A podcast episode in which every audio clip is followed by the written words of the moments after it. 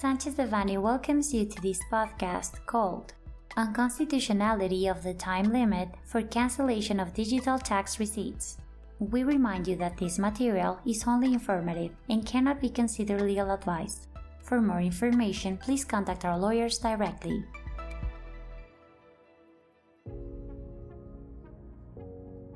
On October 25, 2023, the Second Chamber of the Mexican Supreme Court of Justice resolved the Amparo in Review 683 2019, declaring as unconstitutional the limitation established in Article 29A, fourth paragraph of the Federal Fiscal Code.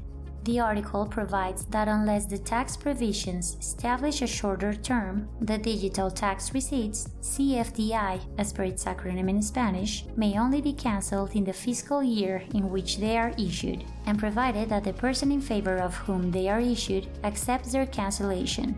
According to what was established by the Supreme Court of Justice in the draft judgment, the paragraph of the article in question is unconstitutional as it contravenes the human right to legal certainty. Because even though the purpose of such limit was to facilitate compliance with tax obligations under surveillance, the truth is that the limit set by the legislature to cancel the CFDIs is not consistent with the legal system of temporality of fiscal and tax obligations. Even more so if it is taken into account that even for income tax purposes, there is an obligation to report the operations covered by the CFDIs until March or April, depending on whether they are individuals or corporations.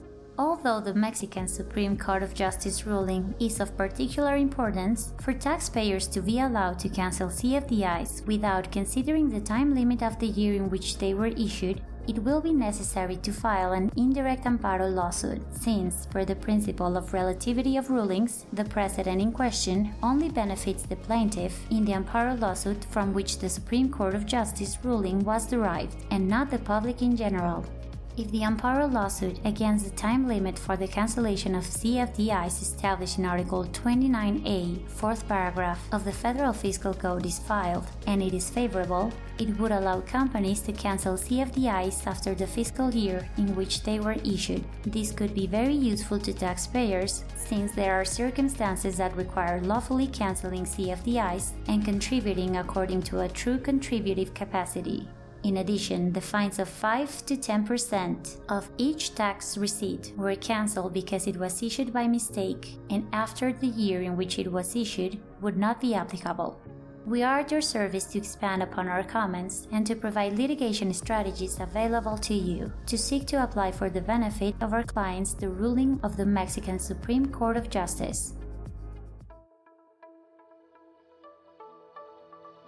This content was prepared by Guillermo Villaseñor Tadeo, Emilio Garcia Vargas, and Alan Silvera Bayon, members of the Tax Practice Group.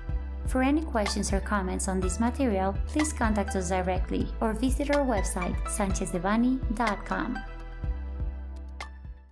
Unless otherwise specified, users of this podcast may save and use the information contained here only for educational, personal, and non commercial purposes. Therefore, its reproduction for any other medium is prohibited, including but not limited to copying, retransmitting, or editing without prior permission of Sanchez Devanny Eseverri.